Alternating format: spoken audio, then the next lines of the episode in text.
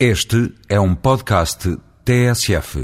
Quero transmitir tudo menos pessimismo a quem ouve estas palavras.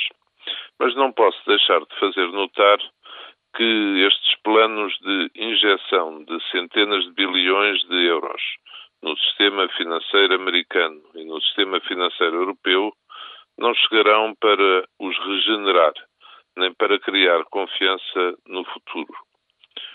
Na origem do subprime foi a ficção. Ficção no valor de bens, ficção no risco de créditos, ficção na verdade de garantias, ficção nas bolsas, ficção em balanços.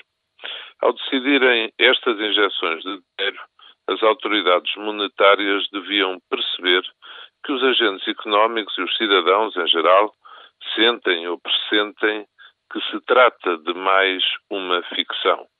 Mais uma vez, mais dinheiro não corresponde à verdadeira criação de riqueza.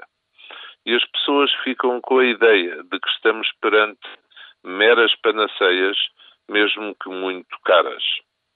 Torna-se essencial, pois, que essas autoridades e os governos dos diferentes países expliquem bem em que medida esta decisão vai permitir ultrapassar a crise.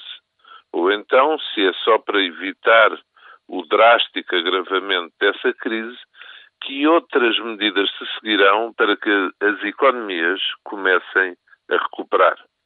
Todos queremos acreditar que os maiores problemas serão só com os bancos de investimento.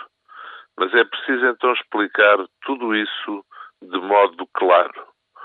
Que não haja dúvidas, só a verdade, mesmo que dura, tranquilizará as pessoas e dará confiança aos mercados e aos agentes económicos. É tempo de falar muito, muito claro.